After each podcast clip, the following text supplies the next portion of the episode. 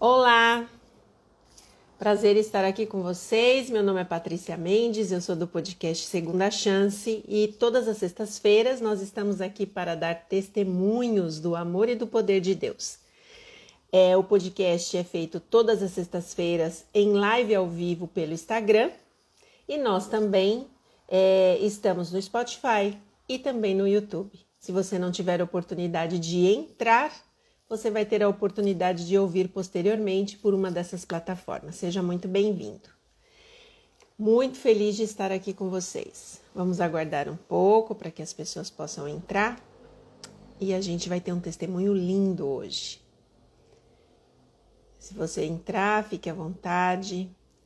Vai valer a pena cada palavra dita aqui hoje.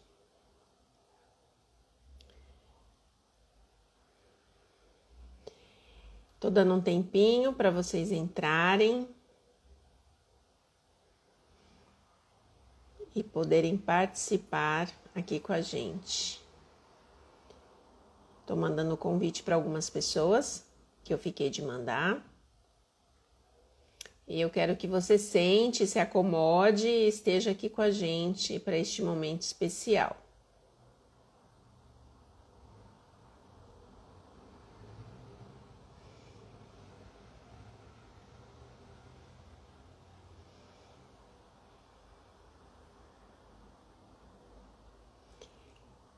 Muito, muito legal, viu, gente?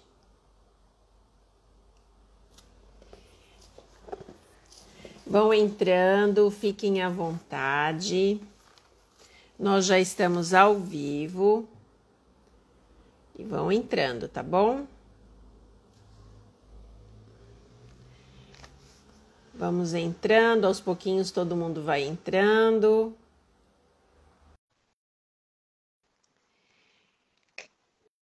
Vou pedir para a convidada mandar um convite novamente para mim, que o convite saiu, sumiu. O Instagram, uma graça, como sempre, né? Eu vou pedir para que ela mande o convite novamente para que a gente possa ter o convite aqui. Muito bem. Espero que vocês estejam me vendo direitinho. Hoje eu estou num outro ambiente. Depois vocês me falem, tá? Se a live está tá boa hoje, que hoje eu tô de cima para baixo, então tô meio perdida nesse novo formato aqui, mas vai dar tudo certo. Gente, sejam bem-vindos. Eu já dei boas-vindas para quem vai nos ouvir posteriormente pelo Spotify, pelo Google Podcast, pelo YouTube. E eu estou dando boas-vindas para você que está entrando agora. Meu nome é Patrícia Mendes, tem um monte de gente nova por aqui. Sejam todos bem-vindos. E nós temos o hábito aqui do início da live, enquanto a gente está esperando o povo entrar, a gente gosta de saber como é que como é que está sendo ou como é que foi a semana de cada um de vocês. E aí, contem para mim. Me diga como foi a semana, cheia de luta, cheia de vitórias, muito difícil. Contem aí, gente.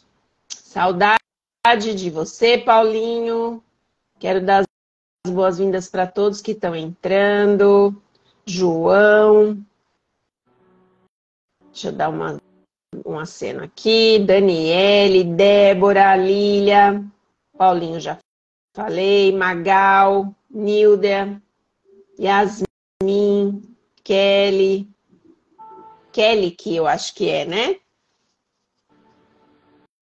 Gente, muito feliz porque vocês estão aqui. Hoje vai ser muito especial. Quero que vocês realmente participem e nós temos algumas questões aqui para a gente deixar o convidado à vontade. Eu já vou falando para vocês. Vendendo milho na feira. Ai, que delícia! Kelly, que me conta sobre isso. Como é que é vender milho na feira? É aquele milho. Eu sou paulistana, apesar de morar em Minas. Em Minas, quando a gente está falando de vender milho na feira, a gente está falando que tem um carrinho que a pessoa pega o milho, corta num pratinho, coloca uma manteiguinha, um sal. É desse jeito? Ou é só o milho na, na espiga? Como é que é? Conta pra gente. Amo, amo. Seria sua cliente com toda certeza.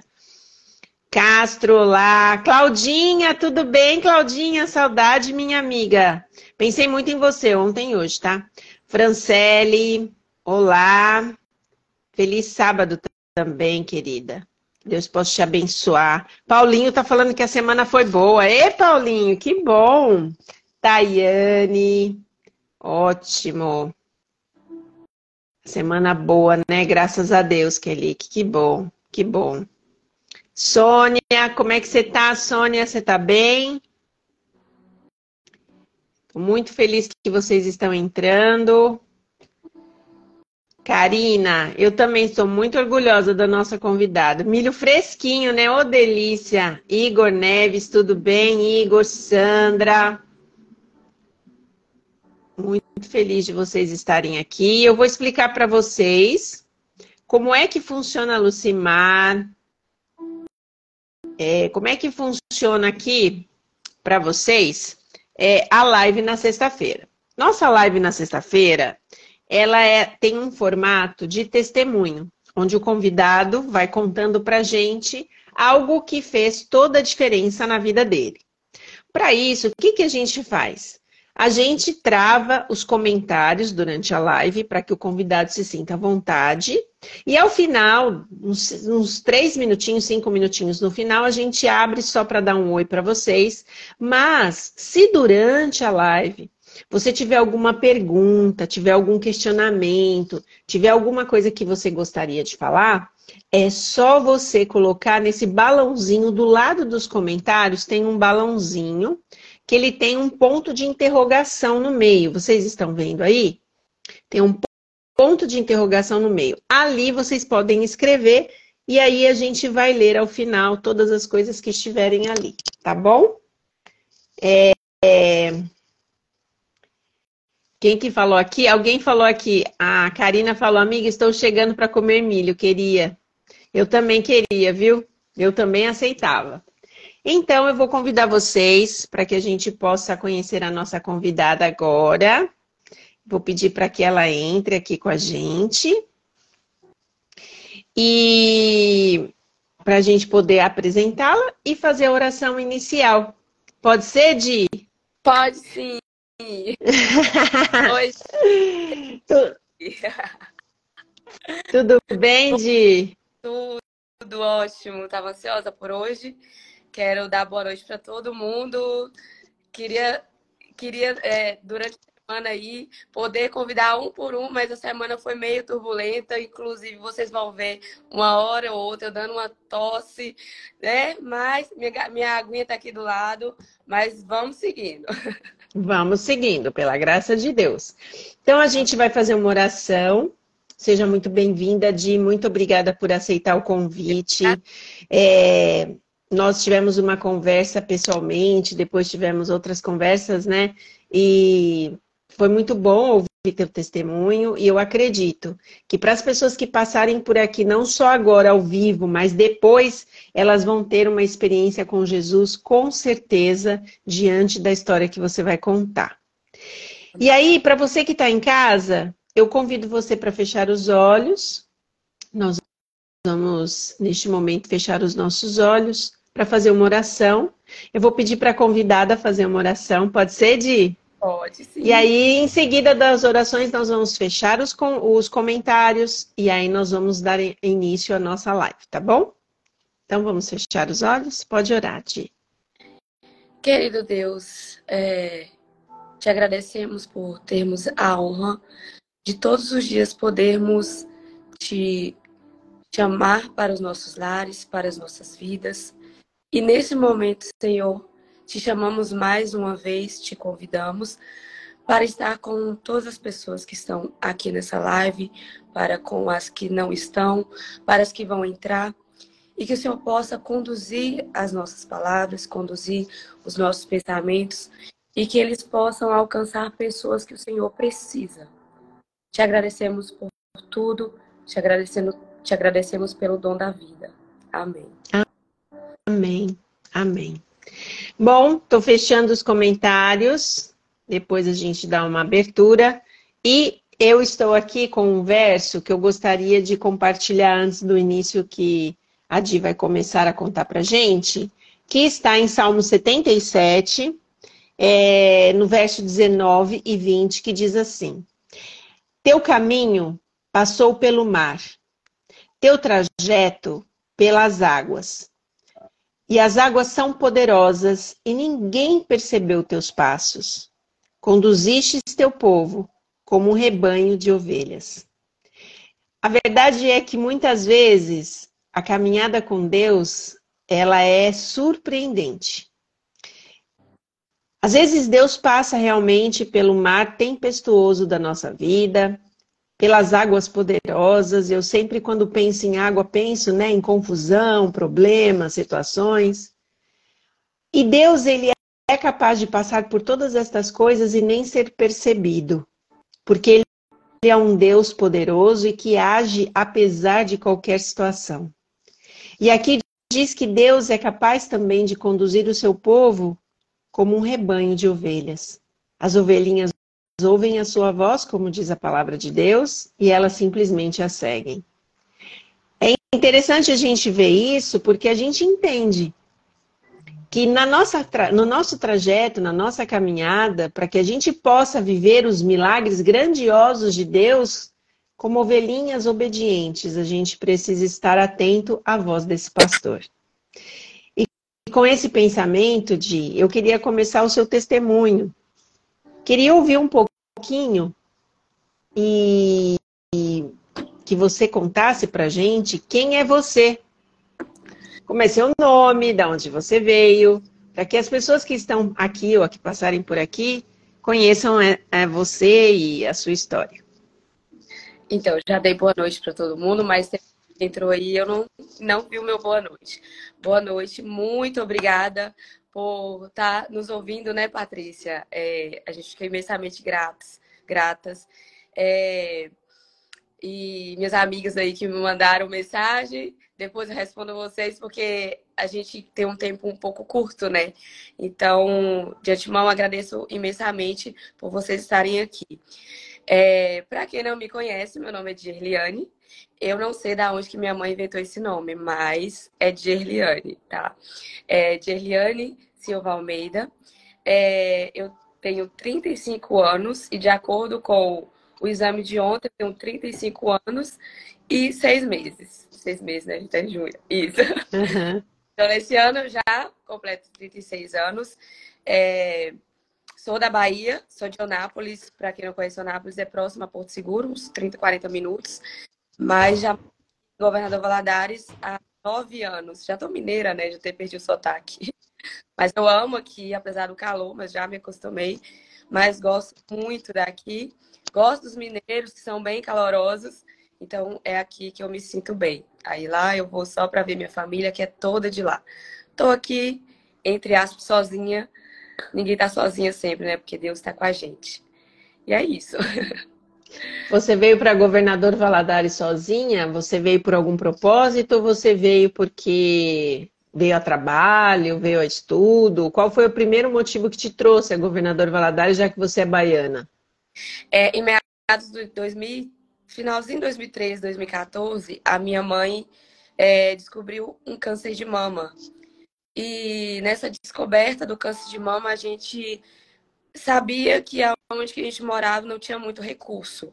Então, é, a gente optou vir para cá eu tenho, eu falei que a minha família é toda de lá, mas eu tenho um tio aqui, do meu pai, é, e aí ele né, deu esse suporte pra gente, então a gente veio. Na verdade, meu, minha mãe e o meu pai vieram primeiro, eu fiquei mais ou menos uns quatro meses lá para cuidar do restante das coisas que precisava, só que eu vou ser bem sincera, eu sempre quis sair da minha cidade, eu sempre quis ir embora para algum lugar que eu pudesse estudar, que eu pudesse trabalhar opa, ali estava a minha oportunidade.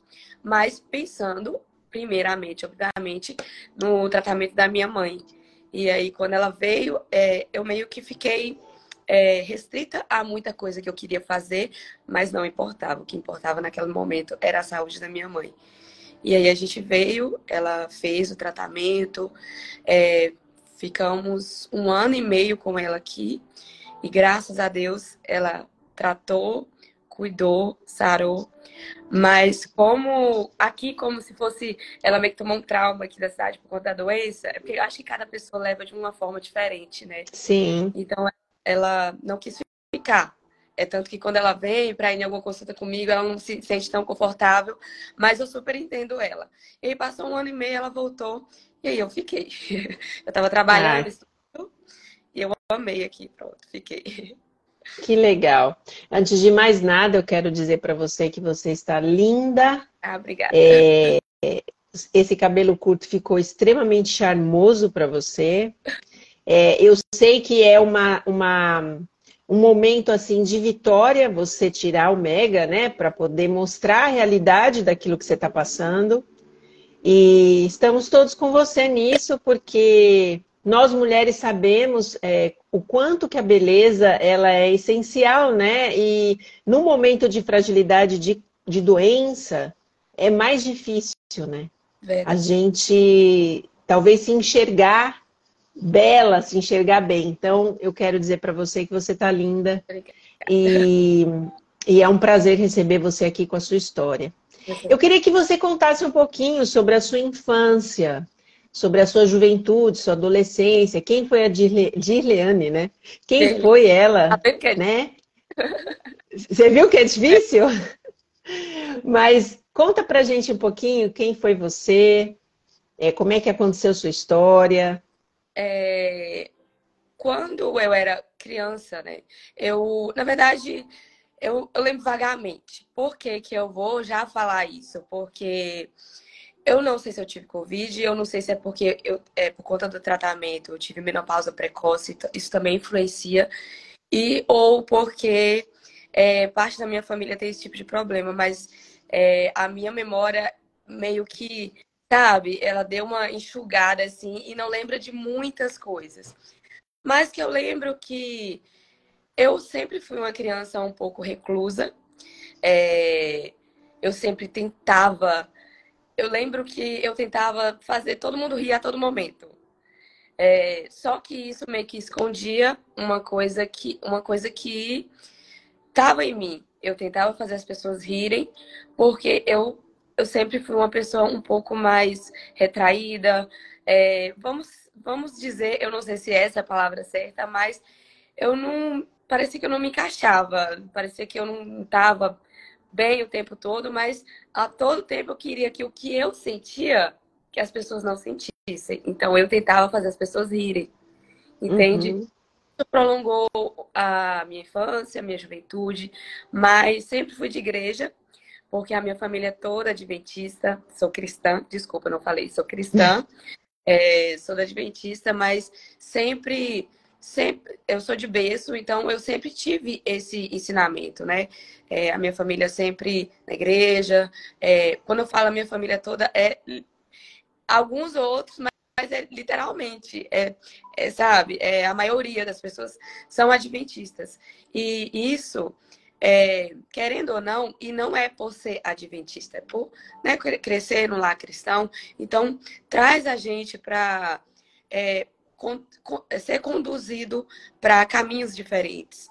Porém, eu desviei, né? Eu saí da igreja uh, na minha juventude, eu saí da igreja. Só que mesmo saindo da igreja, eu sabia dos meus princípios.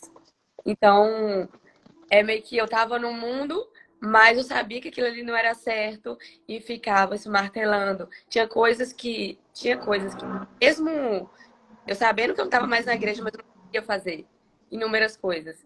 Então, aquilo me pesava o tempo todo, eu tentava voltar, tentava voltar, tentava voltar. É, eu tô já passando para a parte da juventude, porque, como eu falei, eu não me lembro tanto da, da minha infância. Mas, assim, minha infância, eu, eu fui uma criança muito feliz. É, tanto pela minha família, eu sempre fui muito amada pela minha família.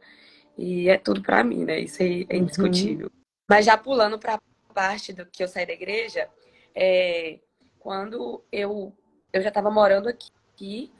Uh, há uns quatro anos atrás, eu tive uma depressão muito forte. Eu tive síndrome do pânico, depressão, ansiedade e foram momentos muito difíceis. E isso me fez me reencontrar com Deus.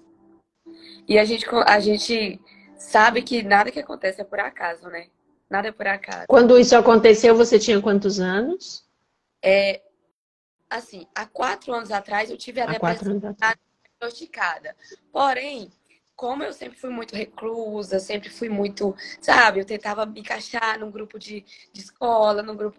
Então, isso já era lá de trás, entende? Da minha, Sim. Uhum. minha adolescência, né? Então veio, foi um progresso, assim, de, de eu não entender direito o que estava acontecendo, então eu nunca fui tratar.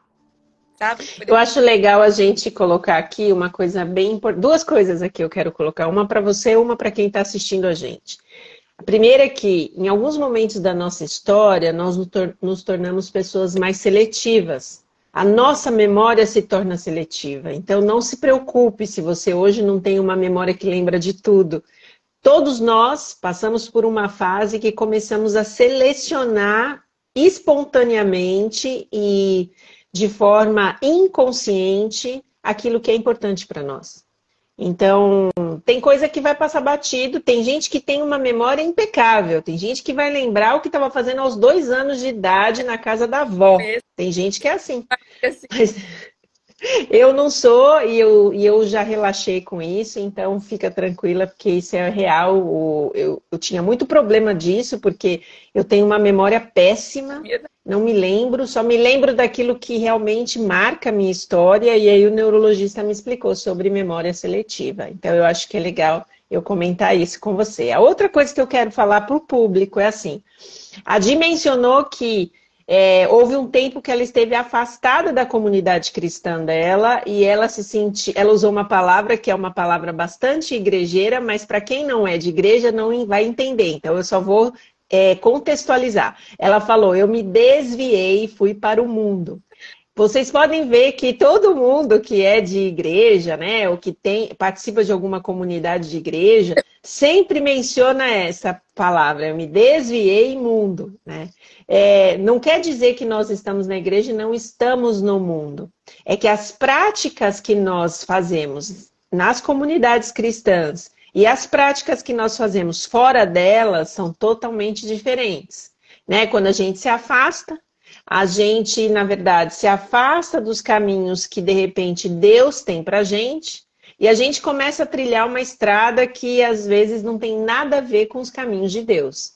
Então, nessa perturbação emocional, espiritual, porque mexe com tudo da gente, né? A partir do momento que você conhece a Deus e você vai para o outro lado, você vive muitos conflitos. Eu sempre falo que é muito mais fácil uma pessoa que não conheceu nada de Deus, ela estar fora e ela vir, do que quem um dia já foi e ir para fora. Porque a pessoa vive uma dubiedade o tempo inteiro e uma angústia muito grande por ela não escolher um caminho, né? Mas na verdade ela está num caminho. O bom é que Jesus te resgatou, né? Essa é a parte mais legal. A parte mais legal é que Jesus te chamou de volta e você está aqui. E você estava mencionando que você já tinha é, indícios de uma depressão, né? Que o isolamento social e outras coisas já davam uma conotação para você que alguma coisa estava acontecendo, né? E aí você, de repente, há quatro anos atrás, né, ali no auge dos seus 30 anos, você se vê com depressão, síndrome do pânico e você falou mais uma coisa. Ansiedade. Ansiedade, né? Ansiedade, ansiedade é o mal do século hoje. E aí você, nesta situação, entendeu que era o momento de você voltar para os braços de Jesus. Foi isso que você falou? Eu estava sendo E como é que foi isso? É, é, eu, eu, eu comecei a ser incomodada de uma forma diferente. É, não que... É porque a gente fala assim, né? Eu, talvez eu, eu me expressei é, de uma forma, forma errônea, mas não é que você vai curar a depressão só se você entrar para a igreja né? Sim. Não, Sim. foi a minha forma. Foi a minha forma. O Espírito Santo realmente estava me incomodando, eu não tinha força para voltar, mas começou uma batalha espiritual. Então, nessa Sim. batalha espiritual, eu comecei a é, enxergar que era isso que eu precisava fazer para me sentir em paz. Então, Deus usou isso para me trazer de volta. Ele vai usar outras coisas com outras pessoas, né? Para é, trazer de volta, enfim, Sim. cada um de uma forma. Mas da minha forma foi aconteceu dessa forma. E eu tinha muitos sonhos, muitos sonhos é, que me mostravam claramente.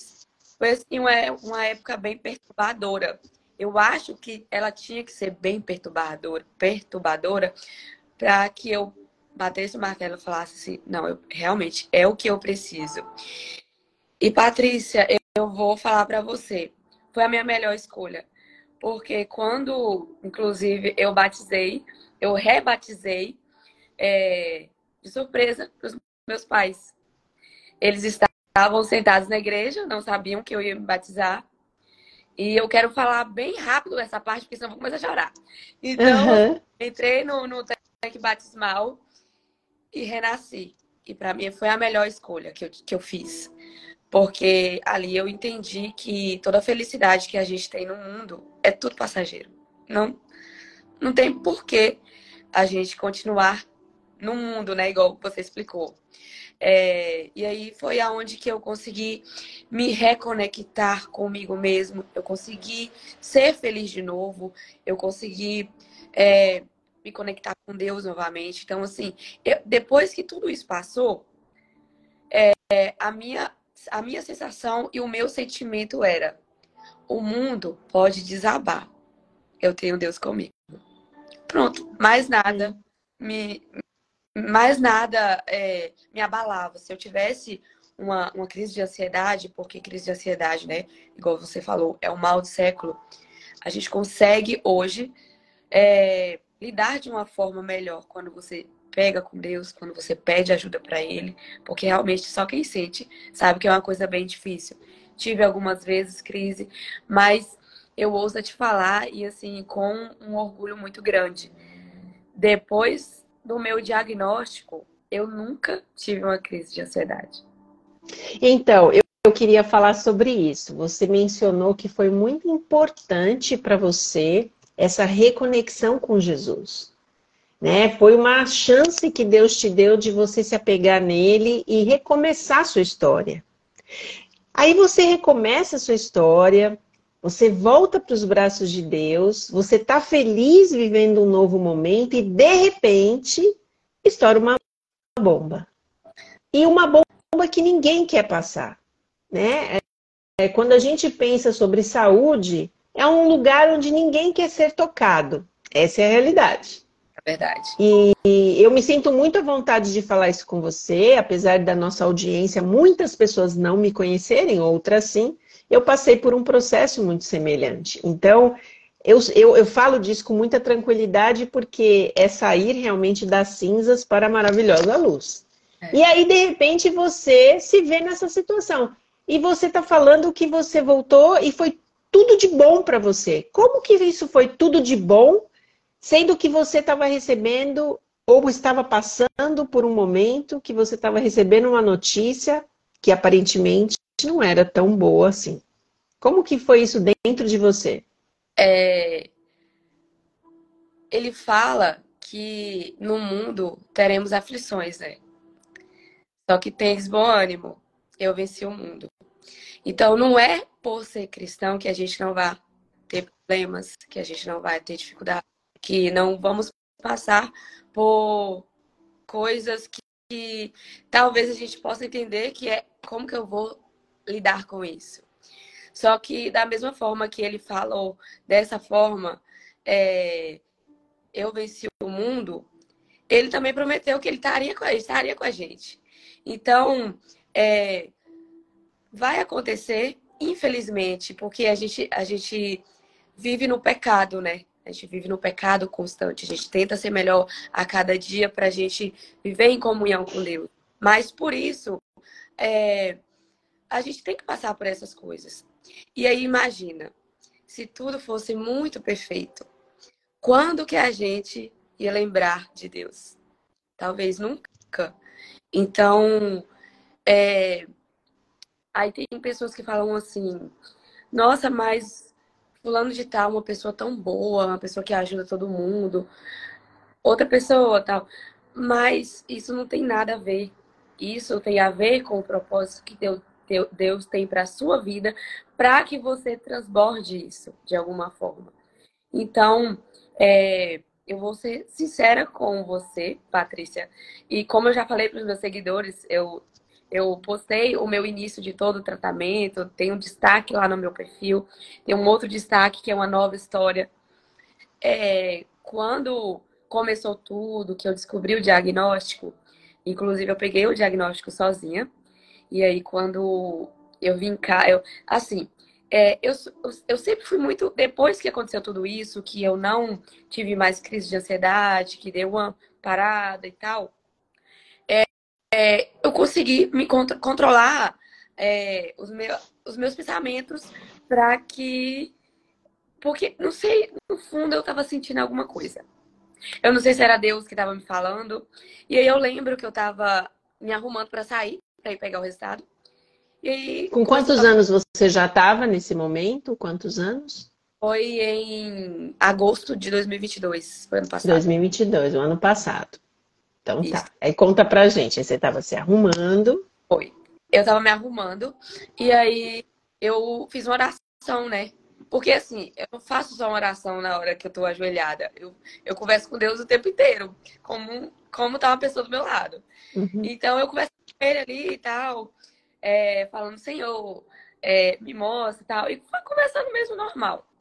E aí começou a passar uma música que toda vez, toda manhã que eu tô me arrumando, eu coloco ou na Rádio Novo Tempo ou no YouTube com músicas, né, pra eu me arrumar. Com música go, é, cristã, cristã uhum. E aí uhum. eu terminei de falar com ele e aí é, começou a tocar aquela música. Se ele fizer, ele é Deus. Se não fizer, ele é Deus.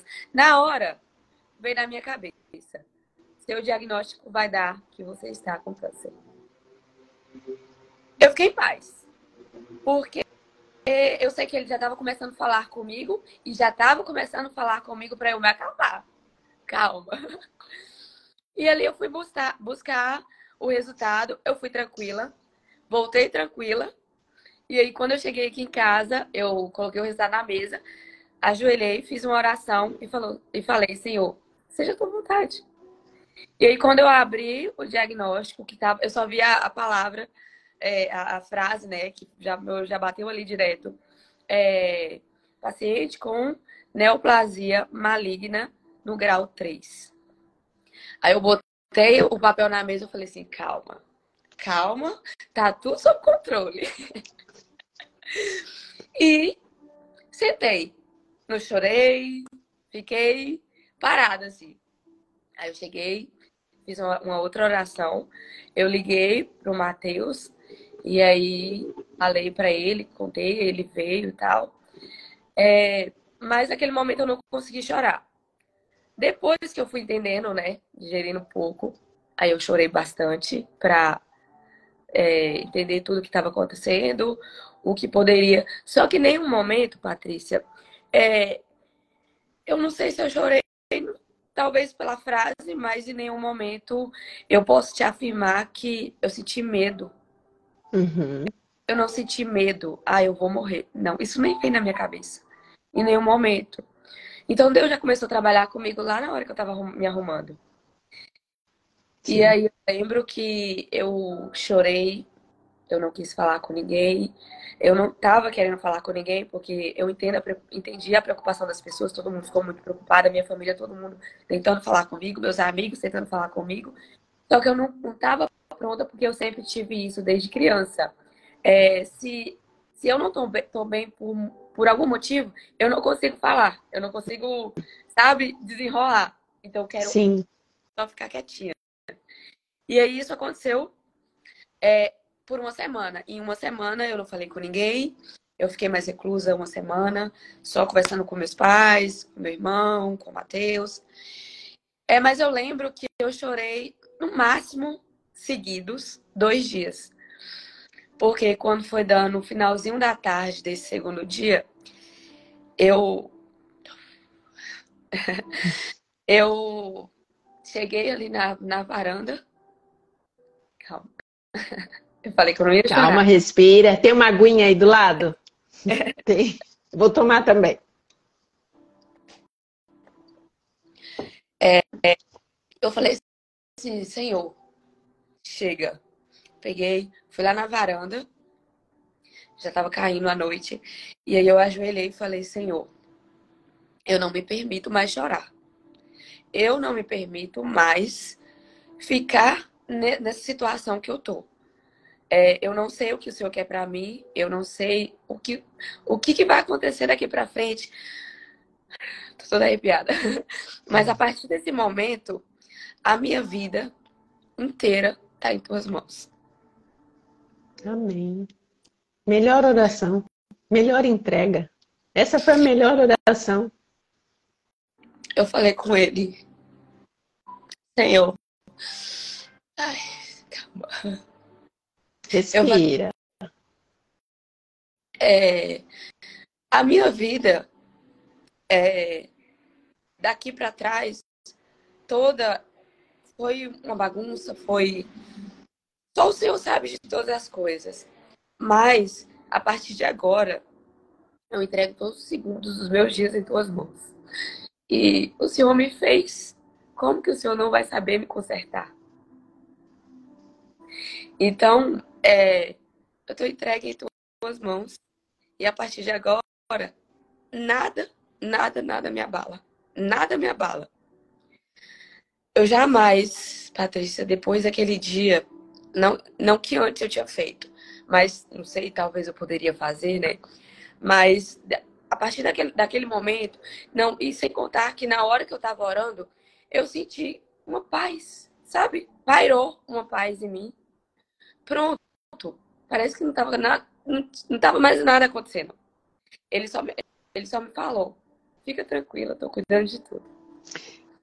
eu acredito, eu acredito, vou te dar um tempo para você respirar. Você me fez lembrar. Quando eu saí do hospital depois de seis meses, eu saí praticamente sem diagnóstico do hospital para morrer em casa. E aí eu lembro, isso já vai fazer, gente, 17 anos. E eu me lembro que quando eu saí, que eu cheguei em casa, você me emocionou bastante agora, porque eu lembro que eu, muito fraca, é, para quem não me conhece, eu tenho quase 1,80m, sou uma mulher alta. Eu estava com 38 quilos, sem cabelo praticamente, muito mal, parecia um cadáver humano. E eu me lembro que eu tive muita dificuldade de me ajoelhar, mas eu tentei com todas as forças, porque eu já estava quase seis meses deitada. E eu fiz uma oração exatamente como você. Falei, Senhor, eu saí do hospital sem diagnóstico, sem condições de saber como me tratar, o que fazer, mas eu entendo que foi o Senhor que me formou. Se o Senhor me formou na barriga da minha mãe, o Senhor pode me restaurar. É só o Senhor, não tem mais ninguém. E eu também senti a paz. E eu queria deixar uma mensagem aqui para quem está vendo a nossa live. Quando o diagnóstico vem e a gente não sabe muito bem o que fazer, a gente tem que entregar a nossa vida nas mãos de Deus. A Dia usou um verso muito lindo que fala, né? Que Jesus venceu o mundo. A mensagem que Jesus está dizendo para a gente é assim: vocês vão ter muitas coisas para passar aí. Mas entenda que eu venci todas elas e eu posso vencê-las por vocês. Então, quando eu levantei da minha oração, eu também levantei muito em paz, porque eu sabia que Deus tinha um plano. E 18 anos depois eu estou aqui para contar para vocês que esse plano deu certo. Assim. Eu estou aqui. Amém. Né? Mas foi só para te dar um fôlegozinho, vai, respirou. então vamos lá. Aí você sai desse momento, que é o primeiro momento de impacto, né? E aí que, que aconteceu em seguida? Em seguida, eu fui para, né, para as consultas. É, e aí, o tal do Google mata a gente, né? Fui também para as consultas do Google. E aí, só que, ô, oh, Patrícia, é, quando a gente descansa mesmo, a gente descansa na certeza que Deus está cuidando de tudo, ouvir qualquer coisa, né? Eu lembro que eu fui na minha mastologista, passou alguns dias. E no dia que eu tinha ido lá, nela, né, que foram esses dias que eu tava chorando e tal, é... quando eu voltei, ela não me reconheceu. Ela falou bem assim, uai, que cara é essa? Porque eu já era uma outra pessoa. Eu não era aquela pessoa mais é, temerosa, eu não chorava mais.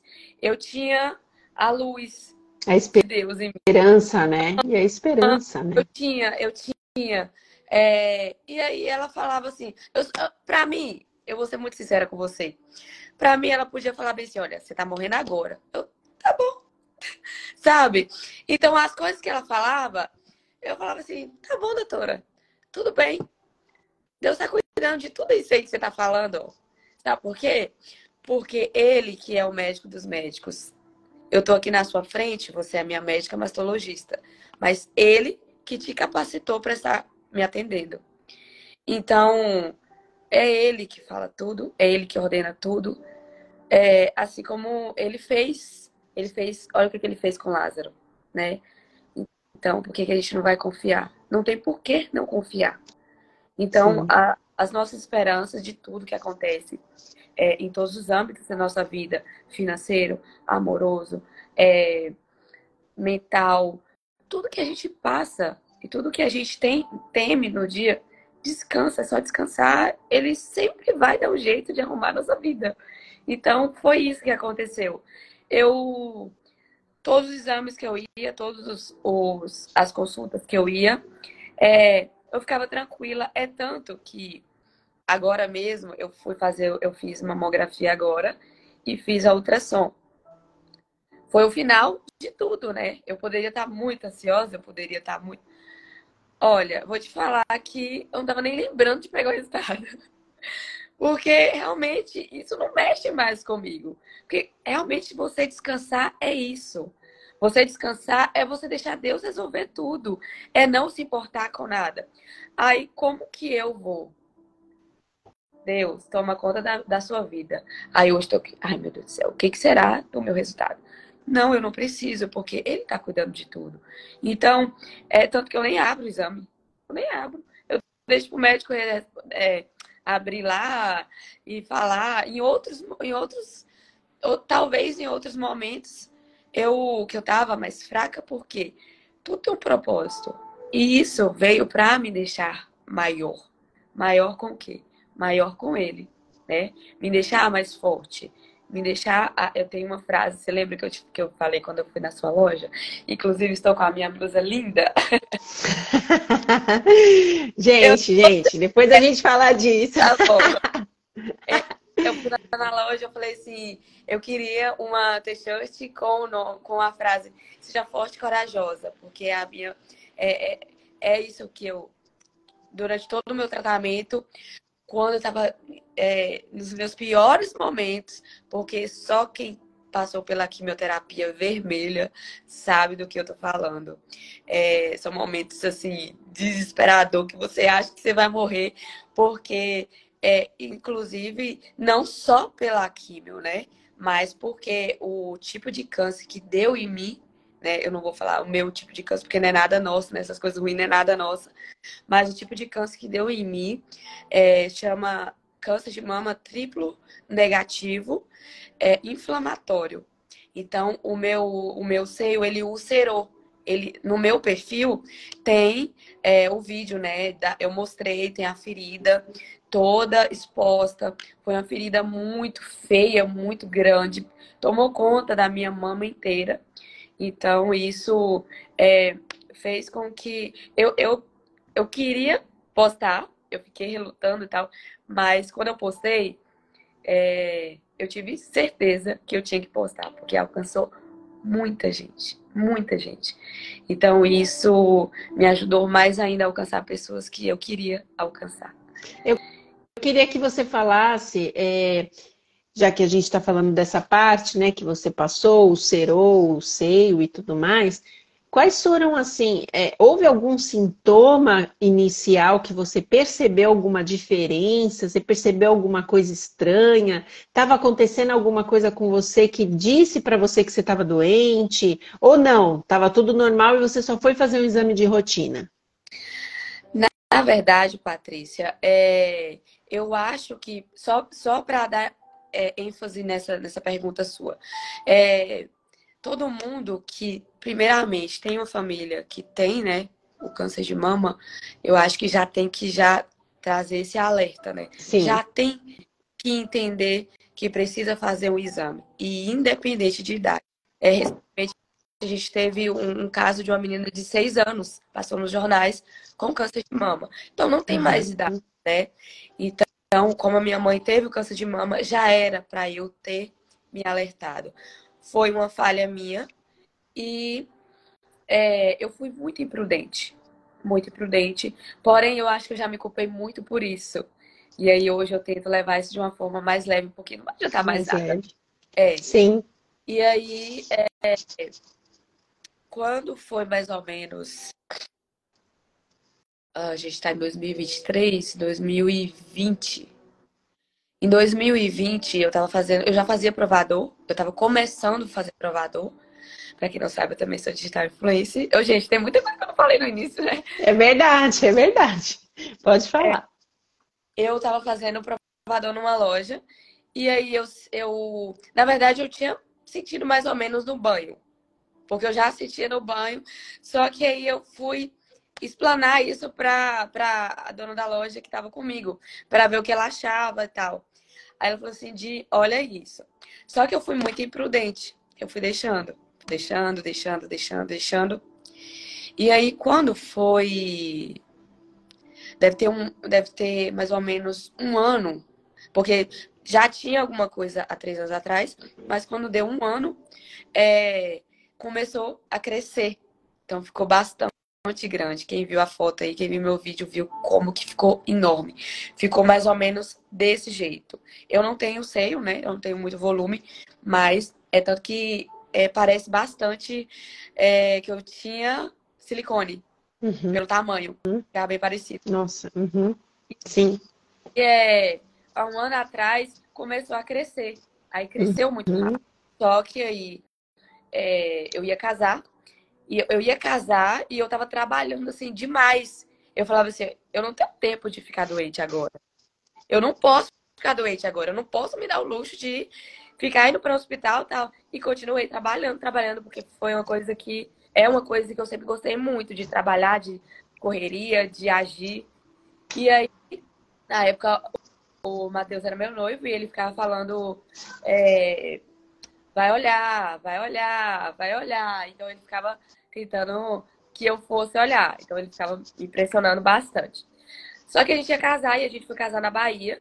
E aí é, eu falei assim, tá bom, depois, depois que a gente voltar, eu olho. E aí, como prometido, aí quando eu voltei, isso foi em maio. Foi, a gente casou no dia 1 de maio. Assim que a gente voltou de tudo, aí eu fui fazer o exame. Quando eu fui fazer o exame, o meu seio já estava bem grande estava é, tão grande que eu não conseguia, que, que, eu, que a médica não conseguia identificar nódulo. Porque uhum. o nódulo era o peito. Entende? Era, era, ele era, ele já estava desse, desse, tamanho. Ele era muito grande. O nódulo virou uma massa muito grande. Uhum. E aí, identificar que tinha caroço. Então, eu tinha que fazer vários, vários exames. É tanto que eu tive que fazer duas biópsias, porque a primeira é, não deu certo, e aí a segunda, que foi na, num bloco cirúrgico, foi mais, né, mais invasiva, que aí a mastologista, ela teve a certeza da, da gravidade do problema. E aí só foi a questão mesmo de, não estava cerada ainda, só foi a questão mesmo de fazer a biópsia. Passou uma semana, o meu seio, ele apareceu uma manchinha, para quem é, sabe o que, que é, não sei se você conhece, impinge, sabe o que, que é impinge? Uhum. Sim. Só um minuto.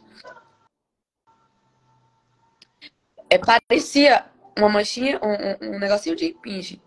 E aí, falei assim, oxe, esse negócio aqui apareceu no meu peito. E eu fui tirando assim para ver se saía. E demorou uma semana. Já era o câncer na pele do peito. E ele já começou. Foi questão de uma, uma semana só. Ele cresceu muito e em uma semana ele ulcerou. Uhum. Então ele viu a ferida daquele jeito. Sim. E aí, nessa uma semana, a gente teve que correr muito rápido, porque a, a... nem era para eu estar mais aqui. Porque é um tipo de câncer bem agressivo. Na verdade, não é um tipo de câncer agressivo. É o mais agressivo. O mais agressivo. Uhum. É o mais agressivo e é o tipo de câncer que espalha muito rápido. Uhum. É, eu fiz todos os exames e graças a Deus só estava na mama em três anos. Amém. Eu, eu falo que Deus olhou para mim com olhos de amor. Ele teve misericórdia demais, porque eu fui imprudente, é, poderia estar muito pior, mas ele teve misericórdia, como ele sempre é, né? Ele é sempre muito misericordioso. Muito. Né? Verdade. E eu poderia estar, né, na outra mama, enfim. E aí a gente correu com todos os exames é, e eu consigo te falar também, Patrícia, que ele que agiu em todo momento. Porque a gente entende, é, pelo menos lá na minha cidade, eu lembro que quando a gente ia no posto de saúde, quando a gente usava o programa do SUS, né? O sistema do SUS, era bem difícil a gente conseguir consultas, é, pegar resultado de exame nem se fala. E no meu processo foi assim, ó, tudo muito rápido. Muito rápido, em tudo. Em tudo que você pensar que eu precisei, foi muito rápido. Eu tive pessoas a todo tempo por mim. Foram pessoas mandadas por Deus. Todo momento. Eu cheguei no posto, já foi menos de dois dias, eu já consegui ser atendida aonde que eu precisava ser atendida. Na mastologista, a médica mastologista, ela já encaminhou muito rápido para a gente fazer tudo. Exames, exames. É, tinha exames que eu só podia fazer em outra cidade, tinha exames que, eram, que custavam dois mil reais, tinha exames muito caros que em clínicas particulares eu não conseguia, não tinha vaga, e quando tinha vaga era muito caro. E no SUS eu consegui tudo de graça. Consegui tudo de graça e consegui tudo muito rápido. Então eu não consigo nem mensurar o, o tamanho do amor de Deus. O cuidado. Uhum. O cuidado, né? O cuidado de Deus. O cuidado de Deus. A todo tempo. Até, até agora, né? Então, é, eu consegui ver ele cuidando de, de mim em todo, em tudo, em tudo. E aí, quando eu, eu falo isso, eu falo com a boca muito cheia, porque é, eu poderia conseguir sim, de alguma forma, pelos meus meios, né? Meus amigos. Ele falou assim, não, eu tô na frente, Epa, eu tô na frente, eu que vou resolver tudo, não te falei lá atrás. Então, é, isso aí ficou muito claro para mim. E eu tive essa certeza que, assim como ele cuidou, ele, ele tá continuando cuidar, cuidar, porque eu ainda tô no processo, né? Estamos no processo. É. Você me faz lembrar o que é fé, né? Fé é a certeza das coisas que a gente não vê, tendo a certeza que elas vão acontecer. Quando a gente descansa em Deus, o teu testemunho fica muito nítido nesse sentido. Quando a gente descansa em Deus, Ele resolve as coisas, né? O difícil mesmo da estrada, da jornada, é o descanso. Exatamente. É você realmente relaxar e falar, Senhor, é com o Senhor, eu não posso fazer nada. Né? E aí Deus realmente, eu acho que Deus gosta de tomar a rédea e dar o direcionamento.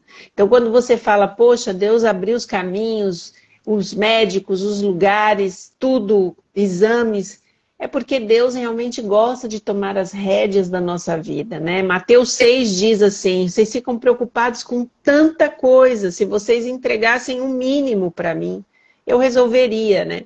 E isso eu deixo para todo mundo aqui. Como você falou, Às vezes tem a ver com o financeiro, às vezes tem a ver com a saúde, tem a ver com o trabalho, a falta de trabalho, tem a ver com relacionamento, filhos. Às vezes você tem um filho problemas. É, é tanta coisa que eu não sei quem está aqui passando pela gente que pode estar tá vivendo. Às vezes consigo mesmo, com as questões que você colocou, né? Que você falou da depressão, da ansiedade, da síndrome do pânico, que hoje é tão atual esse diagnóstico na vida de muitas pessoas.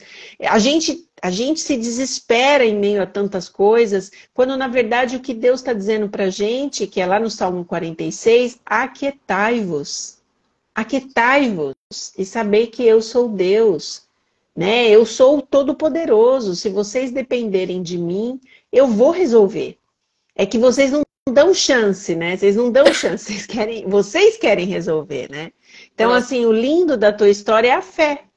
Você realmente teve um encontro com Deus naqueles dois dias e você se determinou. Aqui acabou a minha crise, eu estou entregando o problema nas mãos do Senhor. E aí Deus tomou para si o problema e resolveu. Exato. Então isso é lindo da tua história, né? Por isso que o nome da tua live é, né?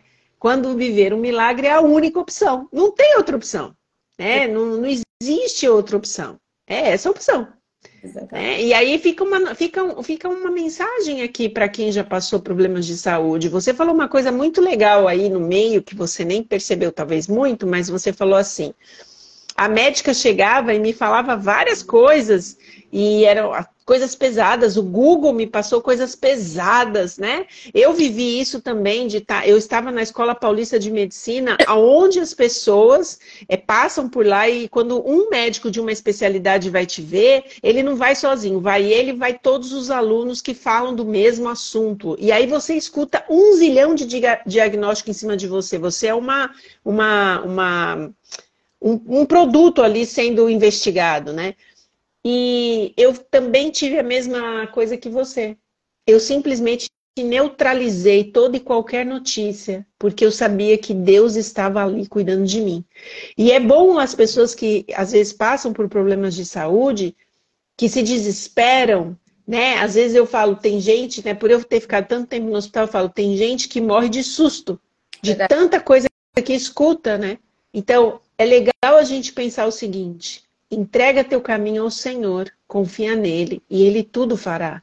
Se na hora do teu diagnóstico, que for o pior, você simplesmente chora, Deus não tem problema com isso, Deus não tem problema em ouvir tuas lamentações, nem tuas dores, às vezes é a tua revolta também.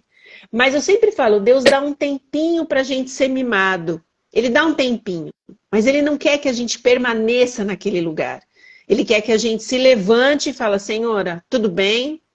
A gente vai entregar o problema na sua mão. E aí a gente vê, pela história da Di, pela minha história, que quando você faz isso, você entregou, é com ele agora. Se a gente tiver que viver, amém. Se a gente tiver que morrer, como ela colocou, amém. Vinha qualquer notícia, você viu que ela fez, assim, tá tudo bem, porque Deus é isso ele te dá uma paz tão grande, tão grande, que você tem certeza do seguinte, que a decisão que ele tomar vai ser a melhor, porque é o que você colocou no começo do seu testemunho. Cada um tem um trajeto, cada um tem uma história, e de alguma maneira todas as pessoas serão usadas como instrumento para falar do amor desse Deus através da sua história, né? Exato. E essa foi a sua história. E aí eu quero te fazer uma pergunta. Diante desse quadro todo, é, com certeza você cruzou vida de pessoas, né? Nesses dois anos, indo para hospital, saindo de hospital, é, cabelo caindo, usando mega, é, tanta coisa que foi modificando a Di, né? Você encontrou pessoas, você teve aí com pessoas. Você sentiu que esse esse problema que surgiu na sua vida de alguma maneira foi usado por Deus para alguém? Você foi um instrumento na vida de alguém com esse problema? Porque tem gente que acha que a gente só é bom na vida de alguém com coisa boa. Né? O que, que você acha? O que, que você acha? Aconteceu alguma coisa que marcou tua história nesses anos que você está passando essa história? Odeio quando começa essa crise. Bebe um pouquinho de água, bebe um pouquinho de água.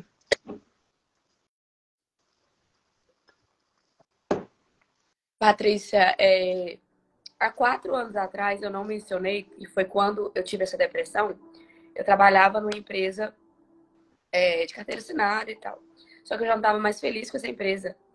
É, com essa empresa, não, com, esse, com, com, o trabalho dessa forma. Com o trabalho. É, uhum. trabalho. Não com a empresa, eu gostava bastante.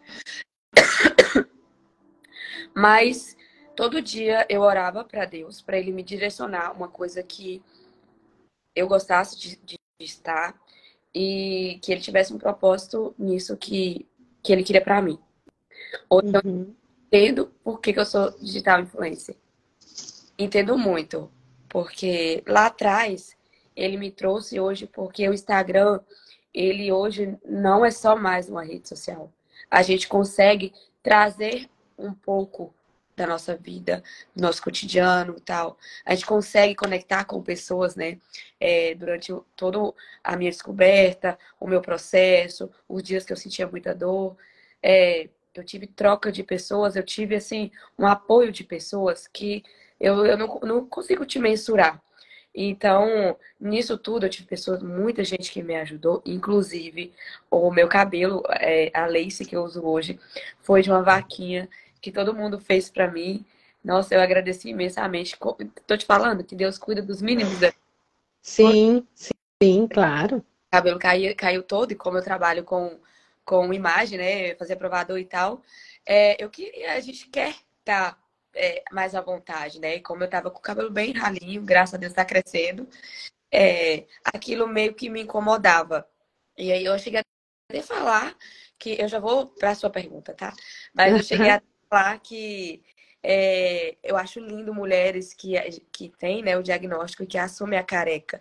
Só que eu acho que cada um se sente confortável da sua forma. Então, Sim. uma mulher que tá lá no Instagram, que tira foto, careca. Mas também eu acho lindo pessoas que optam por usar lenço.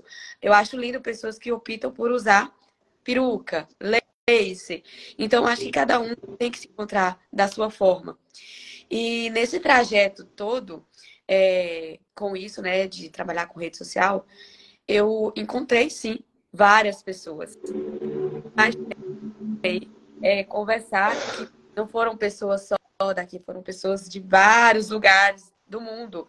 Recebia mensagem de fora do país, é, falando que me acompanhava, é, de pessoas que descobriram o câncer, pessoas que descobriram câncer recentemente, de pessoas que estavam pelo já estavam no processo, mas indicaram o meu perfil para ela, é, de pessoas que iam fazer o, o exame só porque viu o meu perfil, é, gente que descobriu porque viu o meu perfil, né? Porque eu tô com 35 anos, mas é, algumas pessoas falam que eu pareço ser mais nova. E isso é bom por quê? Porque eu consigo até levar que eu, eu parecer que eu sou mais nova, eu consigo levar as meninas mais novas também a fazer mais rápido. Né? Sim, sim. Tem que uhum. ficar só é, daquela questão de, ah, vou fazer mamografia, vou fazer ultrassom só quando eu tiver 40 anos. Acabou isso. Então, é, todo mundo tem que fazer. Todo mundo tem que fazer o testezinho no banho. Né? Então, isso é, me ajudou no que eu queria. Então, olha o propósito de Deus aí. Então, do teu claro. propósito. Né?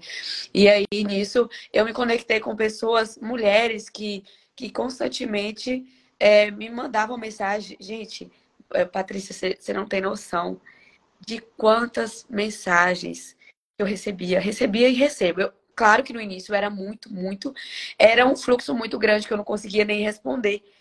Mas é, de pessoas que a todo momento falando que estavam orando por mim, de pessoas que estavam pelo processo e de pessoas falando que, através de mim, conseguiu descansar. Conseguiu descansar porque estava passando pelo mesmo processo, mas entendeu que não precisava ficar abalada. Entende? Sim. E aí eu consegui, elas falando, falando né, que eu conseguia passar isso para é, as pessoas do meu Instagram, não só com minhas palavras, mas com o meu dia a dia a minha alegria, porque eu não parei. Eu não parei. Quem me conhece sabe que eu não parei. teve os dias que eu fiquei, tipo, ficava de cama, que eu sentia muita dor na mama, como deu uma ferida muito feia, eu sentia muita dor. Eu tava na base só da morfina a, de 30 miligramas, que era bem forte. Então eu sentia muita dor. Era só isso que me parava. Quando uhum. era assim, tava com muita dor. Eu tomava um remédio, já tava boa, bora. Entendeu? Nada me parava. Porque eu acho que se a gente para, se a gente se prostra, a gente coloca doença no nosso corpo. Então, Verdade. isso, né, tem muita gente que, infelizmente, atrofia, fica pior por causa daqui. Então, a gente precisa treinar aqui para comandar aqui, né? Então, a gente pode fazer isso pela gente, porque primeiro Deus, depois a gente fazer pela gente. Então, a gente tem que ir. A gente Sim. não tem que se, né? Então, quem me conhece sabe que eu não parei. E eu lembro que muitas vezes eu passando mal, vomitando e tal.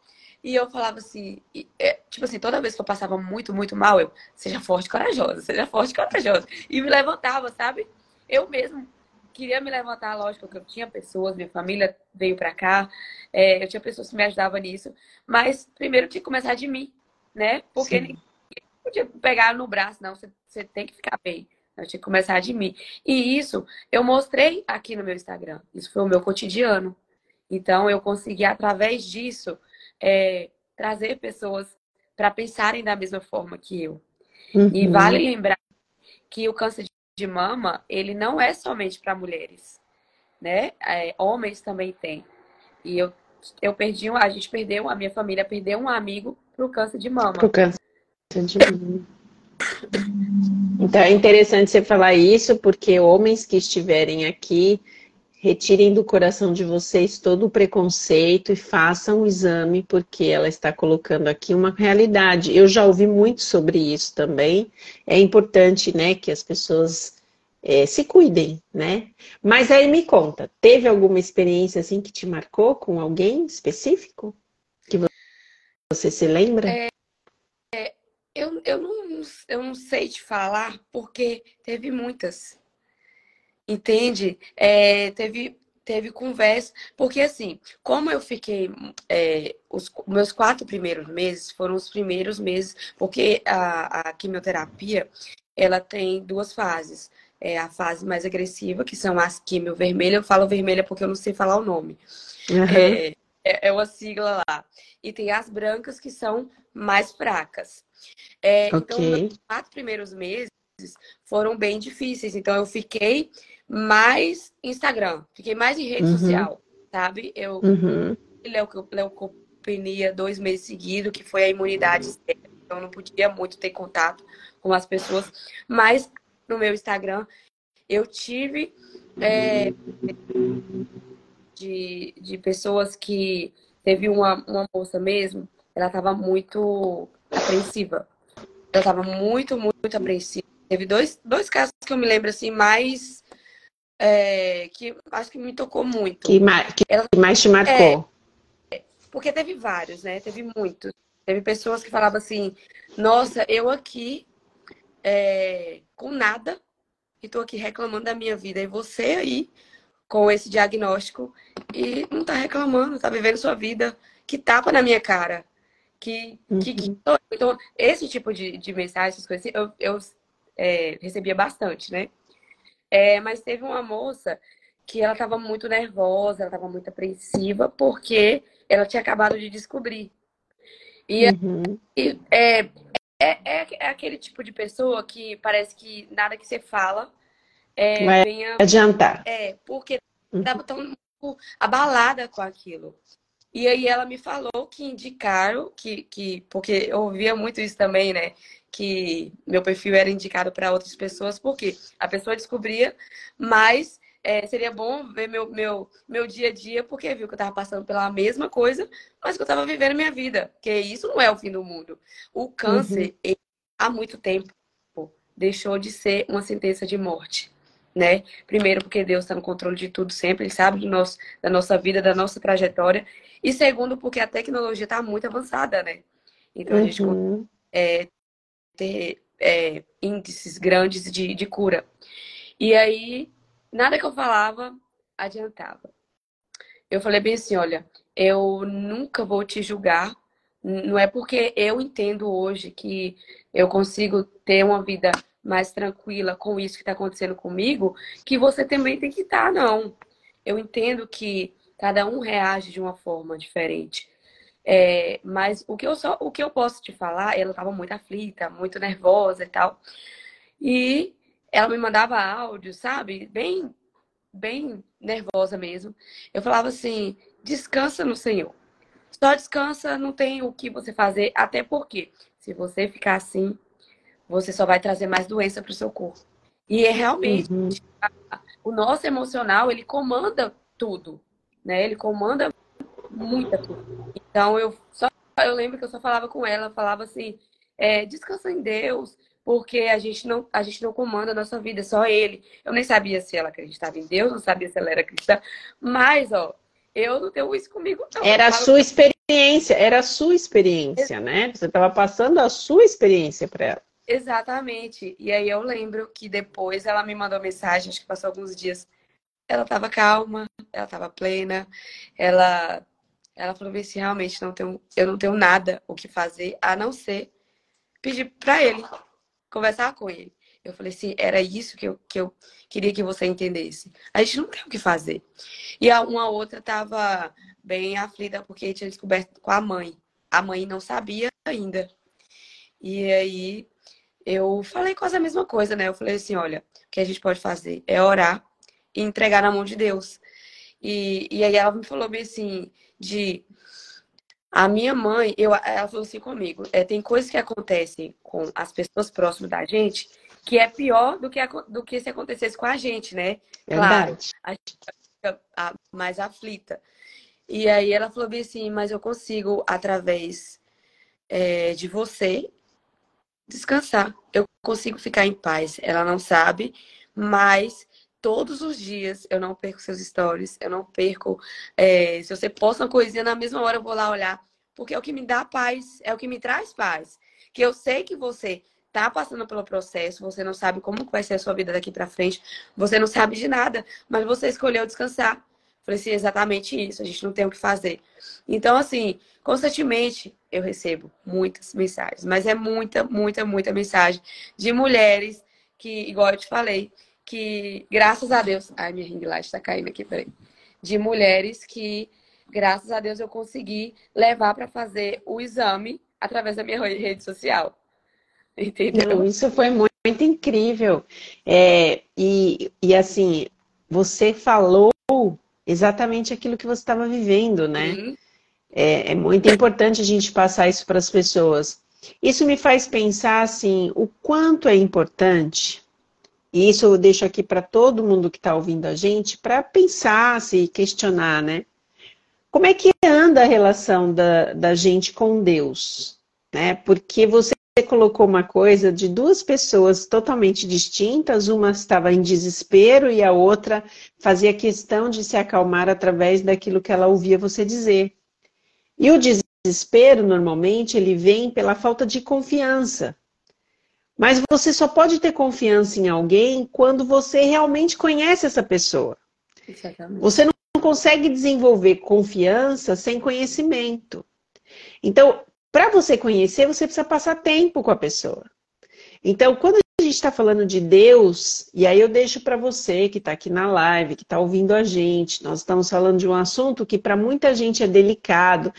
Antigamente, falar a palavra câncer já parecia que a pessoa, só de falar, ela já internalizava a doença, né? Lembra desse tempo que nem podia falar, falava uma palavra baixinho para ninguém ouvir, que era uma coisa horrível, né?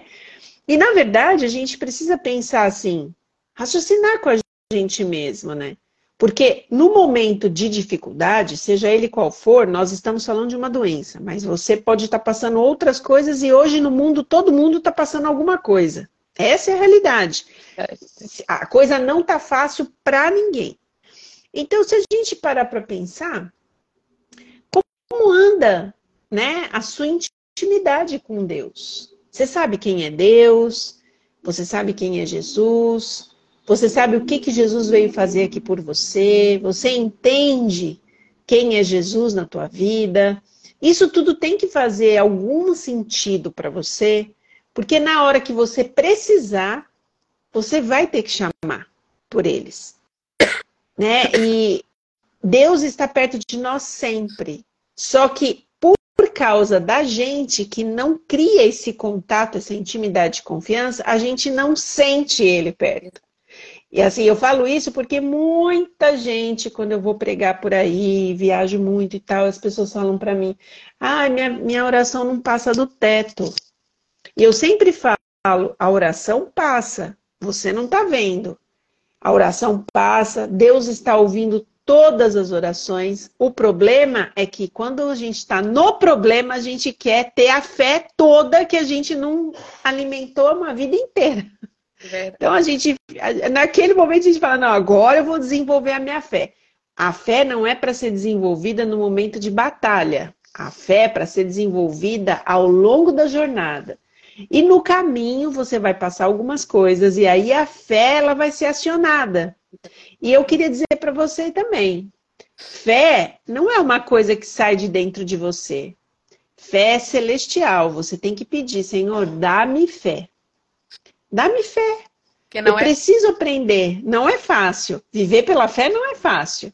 Não é fácil. Você está dando um passo após o outro e você não enxerga nada à sua frente. Deus ele não faz questão de abrir nada para você. Ele só vai, né, caminhando com você. Então eu acho que essa reflexão precisa acontecer através dessa live, desse testemunho, né?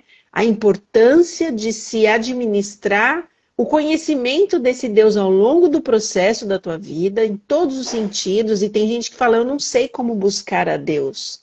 Eu não sei nem como que lê a Bíblia, eu não sei como que faz isso, eu não, eu não, eu não tenho noção. E normalmente são essas pessoas que mais se desesperam, são essas pessoas que mais têm medo do futuro, das coisas que de repente a gente não tem sob controle. Porque a verdade, Di, é que nós gostamos de ter a vida no controle das nossas mãos.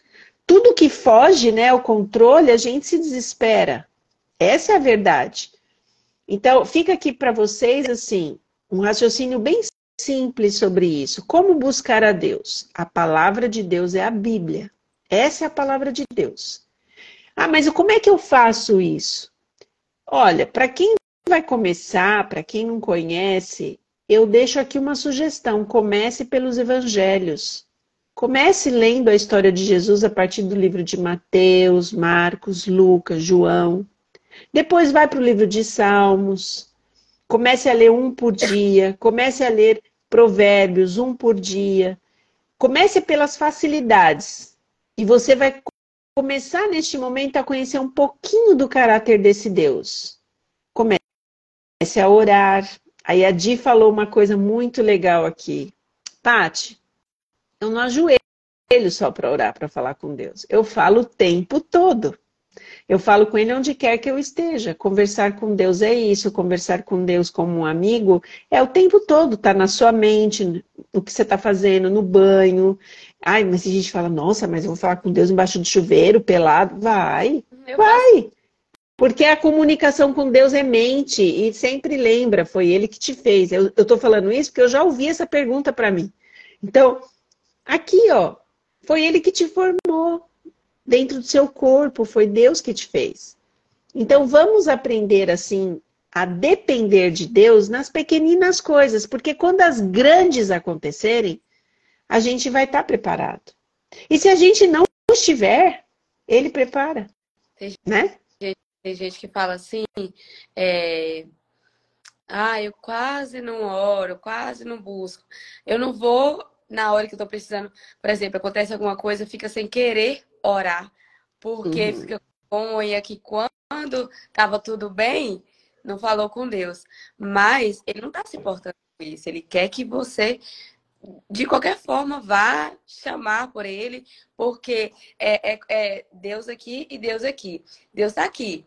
A gente, a nós que fazemos isso aqui, ó. Mas ele continua aqui. Sim. Então, quando ele vai estar tá aqui, então, assim, ele sempre vai estar por nós. E ele ama isso, né, né, Patrícia? Ele ama isso, ele ama cuidar de nós, ele ama a gente ter uma comunhão constante com ele, é isso que ele quer, que sejamos totalmente dependentes dele. Tem gente que Sim. fala assim, ah, eu não. Ah, eu fico só pedindo coisa a Deus. Ele ama isso. Ele quer isso. Porque, é, como eu falei lá no, lá no início, é, é muito difícil. É, só voltando aqui uma partezinha, teve, teve uma amiga que falou bem assim. Ah, mas é, acontece tanta coisa que parece que eu fico pedindo, só pedindo, pedindo, pedindo. Claro que a gente precisa agradecer também, né? Mas ele, ele não se importa. Ele não se importa de carregar a gente no colo. Então, Sim. é por isso que eu sempre faço isso. E outra coisa também que você falou aí, o que acontece? Talvez algumas pessoas ficam sem querer fazer isso, porque é, é, eu tô generalizando, tá? Não tô falando assim uhum. que é. Sim, sim, Mas, sim.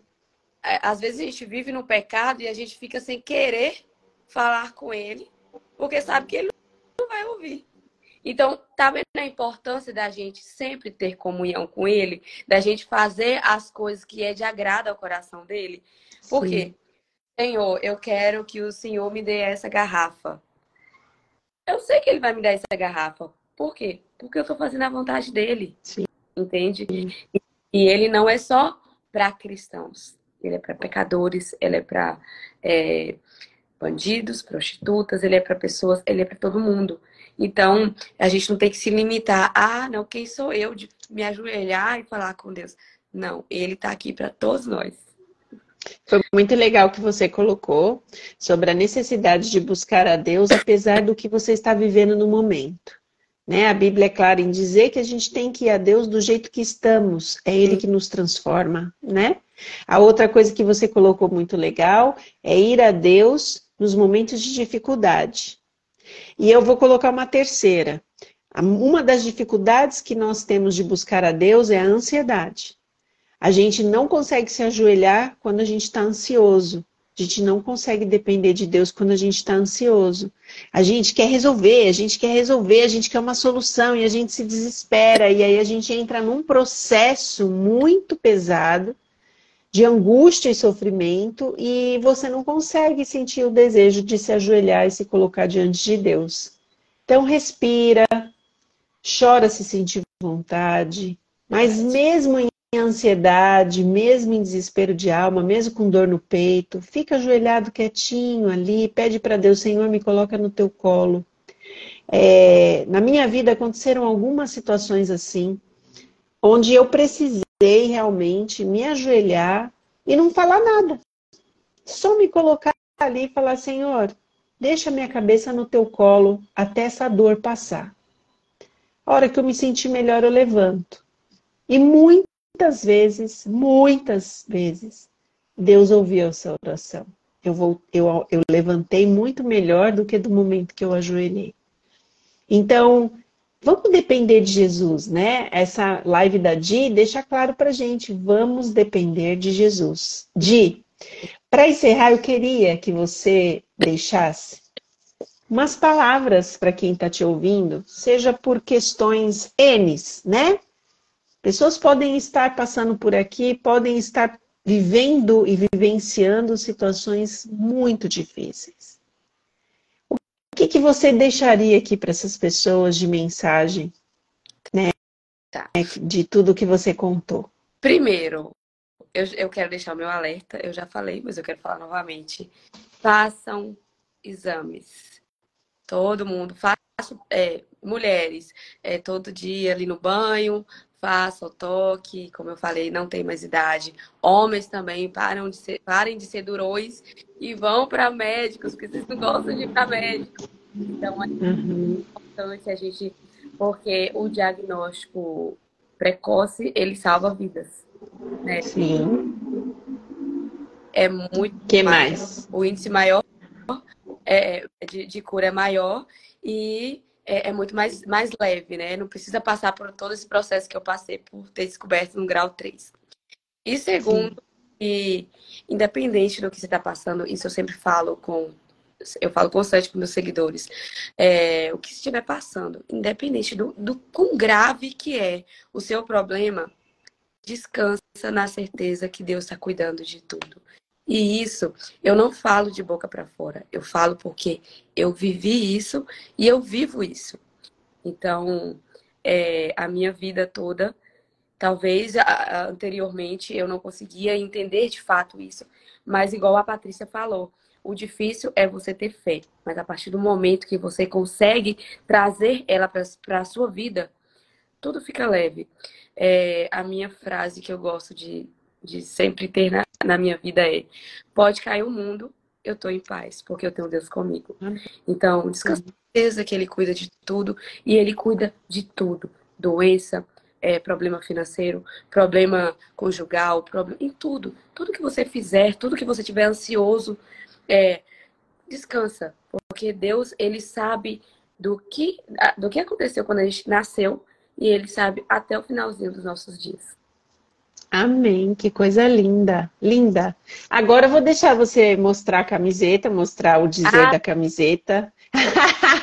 que eu tenho que deixar também, né? Tem que deixar você mostrar a camiseta e mostrar o que significa o símbolo dela. Dá para as pessoas verem, será? lembrando que a minha t-shirt é lá da contramão, moda evangélica, da nossa amiga Patrícia. tanta t-shirt linda. E traz, né, é, essa, essa estética logomarcada de passagens bíblicas, de, de frases é, que dá essa motivada na gente, né, Patrícia? E eu gosto bastante. Tem feminina, tem masculina, tá? E a minha, ó, deixa eu ver se eu consigo mostrar aqui para vocês. A minha, ó, dor, lágrima, tristeza. Jesus promete, tudo passará. E aqui tem, ó, as quatro estações. E em todas elas, Deus prometeu que tudo vai se resolver. Então. Exatamente é... isso. Muito linda. Eu fico muito emocionada e eu quero uma foto exatamente como você está, tá? Tá Quero uma foto especial com essa camiseta. Pode. E eu vou dizer para vocês, é, foi muito especial mesmo de, de receber aqui. É, que Deus possa te abençoar, te fortalecer. Eu vou até te dar um, um, um truquezinho. Vai no Google e procura a Liza Minelli. Você está a cara da Liza Minelli a cara. Faça uma foto ali, ó, collab com ela e posta, porque tá muito semelhante. Eu amo Liza Minelli. E você vai, você vai achar muito parecido. Pode ir lá que você vai ver. Tá muito lindo o seu cabelo. Então, é, eu quero só deixar aqui que o Senhor te abençoe, que o Senhor te guarde, que o Senhor faça resplandecer o rosto sobre você, que o Senhor esteja com você, e é uma trajetória, né? E eu tenho certeza que ao final dela, o Senhor continuará sendo honrado e glorificado na tua vida. É, foi muito legal essa live. Eu tenho certeza que quem esteve aqui hoje vai não só assistir de novo, como vai compartilhar com outras pessoas. Ai. E eu te convido para que você faça isso, porque pode ser que muita gente está precisando ouvir essa mensagem de esperança, do carinho e do cuidado de Deus em meio às provas que a gente passa. E que o desejo do coração de Deus é que a gente viva o milagre. E é como a Di falou, o milagre pode ser para viver ou para morrer. Não importa na mão de Deus sempre será um milagre, porque os propósitos são dele. Né? E eu confio no mesmo, no mesmo pensamento dela, eu tenho o mesmo pensamento. Descansa no Senhor. Né? As nossas preocupações, a Bíblia diz que a gente não pode fazer nada com elas. A gente é. não pode realmente. Não tem o que fazer. A gente tem uma, uma sensação de controle, mas é. o controle não é real. Vai... Que Deus possa te abençoar. Não precisa disso. Não precisa. Bom, essa live vai estar aqui no meu Instagram e também vai estar no Instagram da Di, para que você possa assistir novamente ou assistir pela primeira vez. É, ela vai estar em áudio no Spotify, em outros canais digitais e vai estar no YouTube para quem não tem Instagram, para você conseguir compartilhar com outras pessoas, tá bom? Nós vamos encerrar a live nesse momento, nós vamos fazer uma oração e depois nós vamos abrir os comentários por cinco minutos, ver aqui o que o pessoal escreveu para ela. É, e aí a gente encerra de vez, tá? Eu vou fazer uma oração, tudo bem? Sim. Você quer falar mais alguma coisa? Não, só para continuarem me acompanhando, porque agora eu vou fazer minha cirurgia, né? Vou fazer a retirada da mama. Tá tudo tranquilo também. Eu falei com a, a mastologista falou comigo, vamos tirar, vamos ter que tirar a mama. Todo assim, com jeitinho. falei, doutora, pode tirar tudo. Não tem problema. É, então, me acompanhe, continue me acompanhando. Para você, quem, quem quiser né, ver minha, minha trajetória aí, em nome de Je Jesus, a, a nossa vitória será com a carreata. Eu venci o câncer. Amém, amém, amém. Então, vou convidar vocês que estão aí em casa, nós vamos fechar os olhos e fazer uma oração de agradecimento e de mais uma vez obrigada por se expor. Eu, nossa, eu amei demais falar com você. Estou sempre à disposição e, e isso só é bênção. Amém, amém. Vamos fechar os nossos olhos. Santíssimo Deus, nós queremos te agradecer pela vida da Di, pela vida de cada pessoa que está aqui. E talvez, Pai, neste momento tenham pessoas que estão nos ouvindo, que estão em desespero de alma, por estarem passando situações semelhantes, ou outras que podem estar tirando a sua paz, podem estar tirando o brilho da sua vida, a coragem de viver. Mas nós queremos te pedir que o Senhor visite cada lar, cada pessoa e que a tua graça esteja sobre ela. Continue cuidando da Di, ela vai passar por essa cirurgia. Nós já sabemos que o Senhor está lá e que os anjos do Senhor também. São coisas que nós não estamos vendo, mas o Senhor, que é o Deus Todo-Poderoso, já viveu este momento com ela e já sabe, Pai, como tudo irá terminar. Por isso, sendo o médico dos médicos, nós pedimos a tua companhia é, ali no hospital, segurando na mão da médica e fazendo essa cirurgia com teu poder e com a tua autoridade como médico dos médicos. Dá-nos uma boa noite de descanso e um despertar na tua companhia, nós te pedimos em nome de Jesus. Amém. Obrigada. Nada. Vamos abrir os comentários aqui. Eu amei essa convidada que veio com a camisa da loja, meu. muito legal. Isso foi muito legal. Bom, aqui tem bastante, bastante gente aqui, tá, tá começando a entrar. Vamos ver, vou colocando aqui, ó. Eu vou apertar para de ler. Você consegue ler, Di? Consigo. Então, o pessoal está aqui escrevendo para você. Eu vou soltando aqui os comentários que elas colocaram. A Claudinha colocou que testemunho, aprendi muito hoje. Deus falou comigo através dessa live. Gratidão. A Carlinha, você é exemplo de fé e resiliência. Deus continue te abençoando e te fortalecendo. É, a Sônia disse que injeção de estímulo para viver na presença de Deus. Obrigada. Ó, que legal. Amém. É, a Claudinha está falando que Deus falou com ela. A Sônia está falando novamente, cuidastes da alma, do espírito e não deste mimo para a doença. Isso é muito legal de falar, viu, Sônia? É, te, eu sempre falo isso, foi muito legal essa lembrança sua. Muita gente tem o hábito de ficar afagando a doença, né? Fica lá e fala, ai, nossa, eu tô ruim, aí repete, tô ruim, aí repete, tô ruim. Gente, doença não foi feita pra gente afagar. Doença Verdade. foi feita pra gente expurgar. A gente não, não, não, dá, não dá descanso para a doença na nossa vida, né? É, a Karina Castro diz: Minha amiga de infância, eu te admiro. É, a, Dia, a Sônia agradece pelo testemunho. Ela disse que ela cresceu no amor por Deus. Ela é muito grata pela tua vida, Di. Obrigada, meu amor. É, deixa eu ver quem mais aqui. A Sônia escreveu vários. Vai lendo aí, tá, Di? Tô lendo aqui, me sinto um egoísta, você é uma benção, Paulo Sérgio. É, mas somos humanos, né? É, como eu falei, cada um reage de uma forma, então é, às vezes a gente se sente sim mesmo, mas eu agradeço por eu ter, ser como uma bênção para você. Sim, nossa, só Deus mesmo que pode se cuidar da gente. A, a Sônia escreveu que Deus é médico dos médicos. A Sônia, de ela faz uns dias aí, agora ela escreveu aqui, eu lembrei, ela fez duas biópsias, ela estava muito apreensiva. E nós aqui na live, nós oramos pela vida dela.